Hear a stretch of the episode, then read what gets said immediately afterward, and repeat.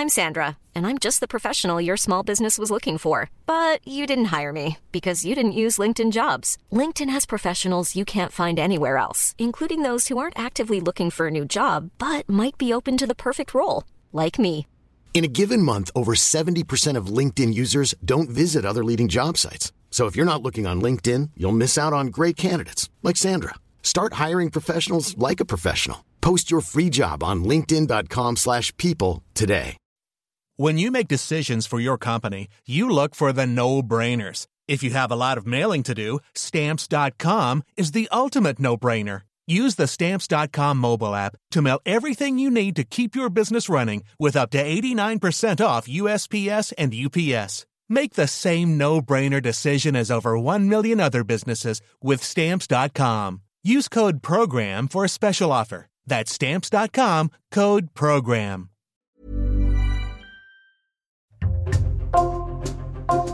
Bonjour, c'est Jules Lavie pour Code Source, le podcast d'actualité du Parisien. Le dimanche 19 mars, Le Parisien a publié un reportage de 4 pages sur l'hôpital français de Kaboul, un établissement de pointe fondé en 2006 suite à un élan de solidarité français et qui survit tant bien que mal depuis le retour au pouvoir des talibans en Afghanistan en août 2021. Malgré le manque de moyens et les nombreux départs de soignants vers l'étranger, des milliers d'enfants y sont encore soignés chaque année. Spécialiste santé au Parisien, Florence Méréo s'est rendue sur place début mars. Son reportage aujourd'hui dans Code Source.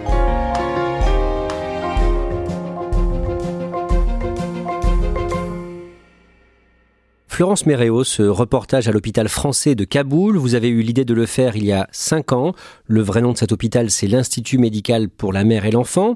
Comment est-ce que vous avez eu cette idée de reportage? Quand j'ai commencé à m'occuper des questions de santé pour le journal Le Parisien, c'est un hôpital dont on m'a vite parlé, puisque c'est un hôpital qui a une histoire exceptionnelle. C'est un hôpital qui a été construit par des Français grâce à la solidarité des Français, grâce aux dons des Français, où des centaines de médecins ont été formés. Donc c'est un établissement qui est connu pour son excellence. Et c'est vrai que dès que j'ai su qu'il prodiguait des soins à des centaines, à des milliers d'Afghans, je me suis dit que c'était un établissement à aller découvrir. Le temps est passé et c'est vrai qu'il y a eu cette prise de pouvoir des talibans qui a eu un impact considérable sur la santé des Afghans. Et je me suis dit que là, c'était vraiment le bon moment pour enfin aller le découvrir. Vous allez nous raconter ce que vous avez vu et appris là-bas. Mais d'abord, dans le cadre de ce reportage, en France, à Paris, vous avez rencontré un chirurgien afghan exilé en France qui a fui Kaboul suite à la prise du pouvoir par les talibans le 15 août 2021, un homme au parcours exceptionnel. Il s'appelle Najiboullah Bina, il a 48 ans et c'est un homme dont on peut dire qu'il a 6000 cœurs à son actif. Il a opéré 6000 cœurs d'enfants. Un exemple, l'exemple de la petite Amina, Amina, elle a été attaquée par des terroristes alors qu'elle venait de naître. Il y a une maternité qui a été attaquée, sa maman a été tuée immédiatement et elle, il y a trois balles de Kalachnikov qui lui ont traversé la cuisse. Najiboula Bina l'a opérée, elle avait 5 heures de vie. Aujourd'hui, elle vit, elle marche, elle va bien. C'est un homme au parcours euh, incroyable qui est une cible claire des talibans puisque médecin à l'hôpital français, euh, son père était militaire. Il a déjà été arrêté par les talibans, il a déjà été emprisonné, les talibans lui ont même rasé la tête parce qu'il opérait à l'heure de la prière. Donc effectivement, il a fui Kaboul le 15 août 2021 et il est arrivé à Necker où maintenant il exerce à l'hôpital Necker. Cet homme a été recruté à l'hôpital Necker à Paris, mais il est dans une situation précaire aujourd'hui. Oui, c'est même totalement la galère un peu à l'image des 4000 médecins étrangers qui exercent en France, c'est-à-dire qu'ils n'arrivent pas à obtenir ces équivalences de diplôme, puisque l'examen qui permet d'avoir cette équivalence n'a pas été organisé en France depuis 2021. Donc aujourd'hui, lui qui a opéré 6000 cœurs dans sa vie, il ne peut opérer que sous supervision, c'est-à-dire qu'il y a quelqu'un qui le chaperonne en quelque sorte, et euh, même si c'est quelque chose dont il n'aime pas parler, aujourd'hui, cet homme qui est un ponte de la cardiologie, il gagne aujourd'hui moins de 1500 euros par mois.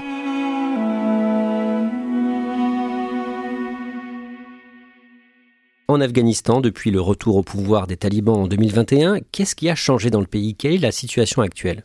Bah C'est simple, l'Afghanistan connaît sa pire crise humanitaire. il y a 97% de la population qui vit en dessous du seuil de pauvreté.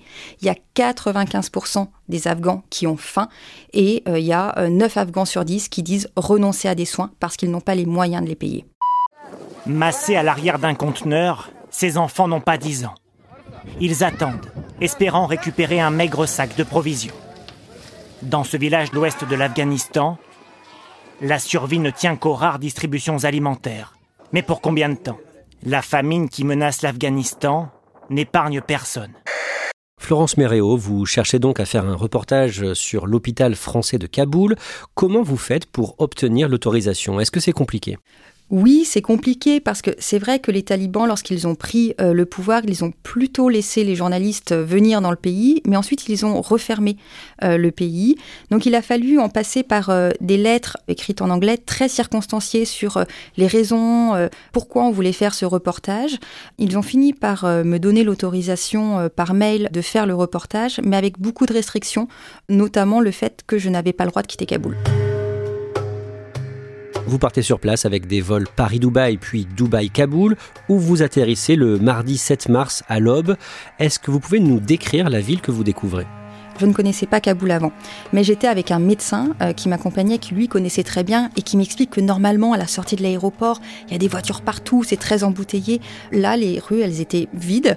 Et surtout, moi, ce qui m'a frappé, c'est qu'on est passé dans des allées où avant il y avait ce qu'on appelle des wedding places, c'est-à-dire des endroits où en fait on organisait des mariages fastueux, euh, des cinémas où passaient des films de Bollywood. Et là, tous ces endroits sont totalement fermés. Les talibans euh, ont exigé la fermeture de tous les lieux de divertissement donc euh, des, rues assez tristes. À quoi ressemble l'Institut pour la mère et l'enfant, qui est donc surnommé l'hôpital français de Kaboul? Alors c'est un très grand hôpital, on arrive et tout de suite on est frappé par une grande fresque euh, de plus de 2 mètres de haut d'une mère qui tient son enfant tendrement, qui l'enlace. Mais tout de suite ce qu'on voit c'est que pour y accéder il faut passer des checkpoints militaires, il faut euh, longer des murs où il y a des barbelés. D'ailleurs un médecin me dira on voit des rangées de barbelés qui s'érigent de plus en plus haut. Et on voit surtout ces talibans qui gardent l'hôpital. Il y a 12 gardes armés qui euh, maintenant surveillent cet établissement. C'est quand même très bizarre de voir des hommes armés dans un hôpital pour les mères et les enfants. Dans cet hôpital, il y a des femmes afghanes qui travaillent, même si beaucoup sont partis.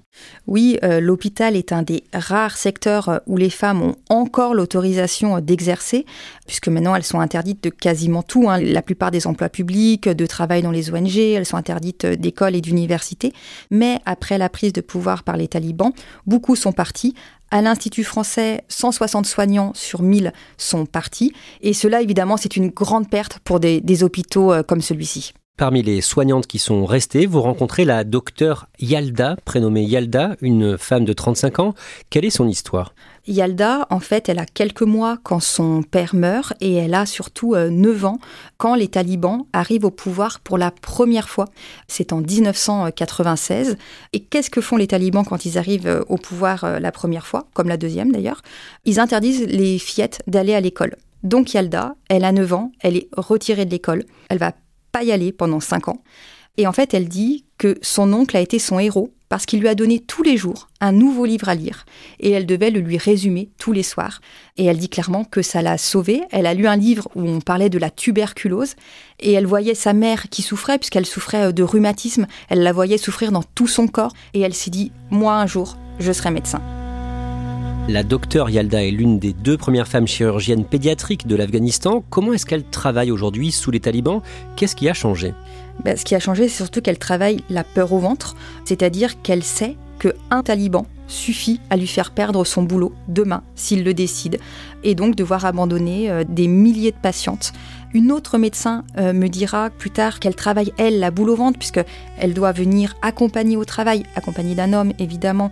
Elle doit porter des tuniques de plus en plus longues, de plus en plus noires, de peur d'être dénoncée par d'autres médecins ou d'autres patients.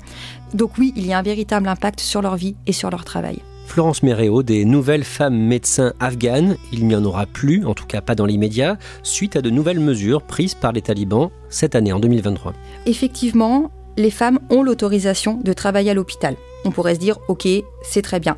Mais si vous regardez dans le détail, le détail c'est fin décembre, les femmes ont été interdites d'aller à l'université, dont l'université de médecine. Donc elles ne peuvent plus étudier la médecine. Mi-février, elles ont été interdites de passer l'examen final qui donne la validité pour pouvoir commencer à exercer. Il y a 3000 femmes qui n'ont pas pu passer cet examen, 3000 femmes qui étaient prêtes, qui étaient formées, qui étaient prêtes à soigner la population et finalement qui aujourd'hui sont pour la plupart chez elles. Parce qu'en Afghanistan, ce sont les femmes qui soignent les femmes. Donc s'il n'y a pas de femmes médecins, bah, il n'y a pas de femmes soignées.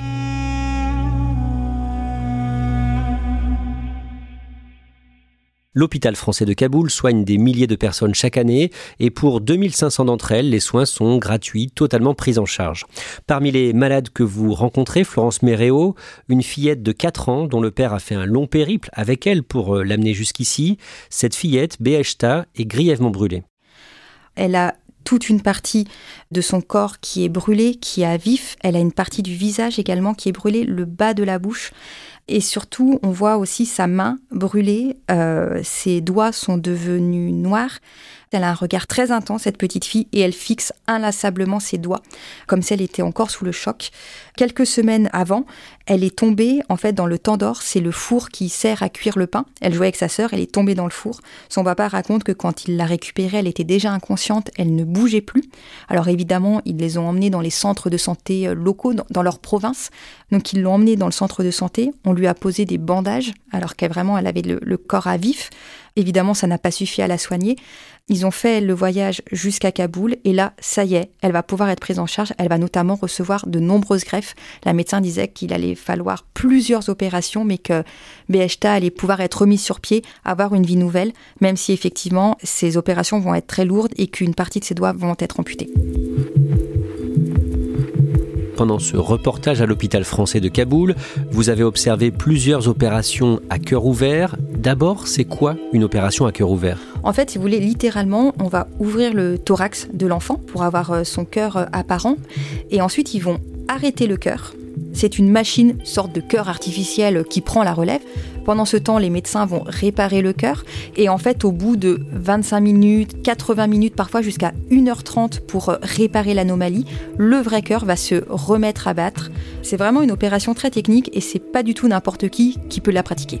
Vous suivez notamment une petite fille, Somaya, 5 ans, qui souffre d'une malformation cardiaque, une sorte de trou dans le cœur.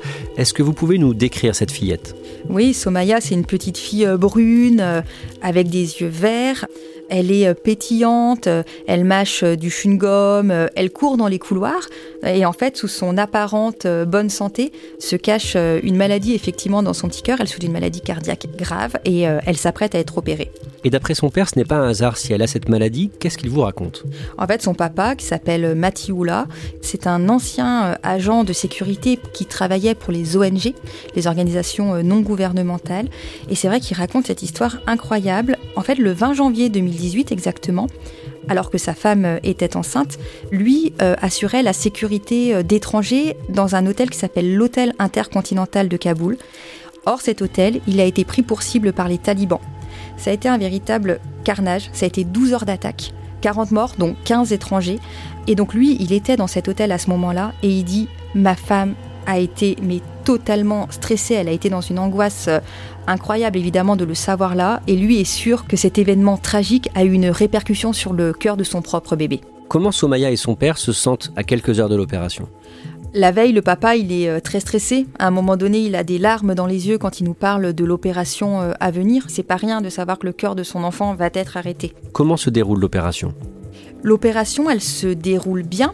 Les médecins vont euh, ouvrir euh, le thorax de Somaya, ils vont arrêter son cœur et pendant 25 minutes, ils vont donc le réparer. Et donc progressivement, ils arrêtent la machine pour faire repartir le cœur euh, naturel et celui de Somaya va repartir au bout de 25 minutes et les médecins sont très contents, l'opération s'est bien passée. Florence Méréo, vous parlez avec une jeune femme qui, elle aussi, a subi une opération à cœur ouvert. Elle a 17 ans, vous l'appelez Najiba dans votre article, mais vous avez changé son prénom à sa demande par sécurité. Ce qu'elle vous dit prouve son désespoir. Oui, elle nous dit cette phrase bouleversante que je me réveille ou pas de l'opération, c'est la même chose.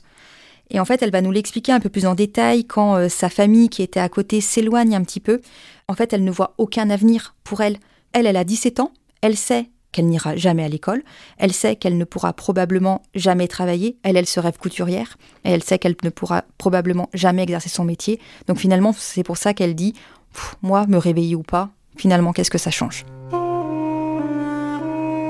Pendant votre reportage, vous échangez avec les responsables de l'hôpital, notamment Éric Chesson, le président de l'association La chaîne de l'espoir, association qui copilote l'établissement. Est-ce que l'association a hésité à rester travailler à Kaboul après le retour au pouvoir des talibans? Oui, non seulement elle a hésité, mais elle hésite toujours. Éric Chesson, il a cette phrase que je trouve très forte, il dit finalement, rester c'est collaborer avec les talibans. Mais euh, partir, c'est abandonner la population. C'est finalement promettre à la mort des centaines, voire des milliers d'enfants. Et c'est pour ça que cette association, elle reste, mais elle se fixe euh, notamment une ligne rouge. Si demain les talibans interdisent les femmes de travailler à l'hôpital, l'association partira. Éric Chesson vous parle aussi du manque d'argent de l'hôpital. Oui, tout à fait, parce que cet hôpital, euh, il fonctionne en grande partie euh, grâce à l'association, au moins pour 25% du fonctionnement. Et Éric Chesson, il est clair, il dit en juin, on aura consommé le budget que l'on alloue normalement pour toute une année dans cet hôpital. Donc en fait, en juin, la situation va devenir très compliquée. Très compliquée, ça veut dire que probablement il y aura encore plus d'enfants sur liste d'attente, des enfants qui ont besoin d'opérations cardiaques, qui ont besoin d'opérations digestives, des enfants qui ont des scolioses tellement déformantes qu'elles les empêchent de respirer. Il dit finalement une liste d'attente, qu'est-ce que ça veut dire? Une liste d'attente, c'est porte de droite, t'es soigné, tu vis, porte de gauche, t'es pas soigné, tu meurs. Florence, on parlait euh, tout à l'heure des femmes qui n'ont plus le droit d'étudier aujourd'hui en Afghanistan. Le père de Somaya, la petite fille qui a pu bénéficier d'une opération à cœur ouvert, espère qu'elle pourra elle, faire des études un jour. Lui, il veut pas que l'histoire elle soit écrite. Euh, il veut que Somaya et ses deux autres filles puissent aller à l'école, puissent avoir une éducation. Il explique même que s'il le faut, il essaiera de partir en Turquie pour leur permettre d'étudier. Et puis il a acheté à Somaya un petit nounours rouge adorable. Et en fait, elle appuie sur le ventre du nounours il dit des mots en anglais. Et puis euh, le papa dit que ça lui permet à Somaya de commencer à s'entraîner en anglais. Et les mots qui sortent, c'est les mots I love you. Et euh, cette petite fille, euh, elle dit un peu en rigolant, elle dit mais moi plus tard, je serai chirurgienne, je vais être une docteur des cœurs.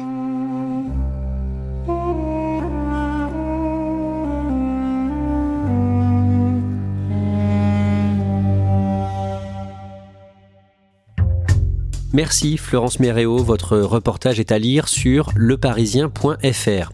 Si vous voulez faire un don à l'association qui est derrière l'hôpital français de Kaboul, c'est possible sur le site internet chaîne de l'espoir.org. Code Source est le podcast quotidien d'actualité du Parisien. N'oubliez pas de vous abonner sur votre appli audio pour ne rater aucun épisode. Ce podcast a été produit par Raphaël Pueyo et Thibault Lambert. Réalisation Pierre Chaffanjon.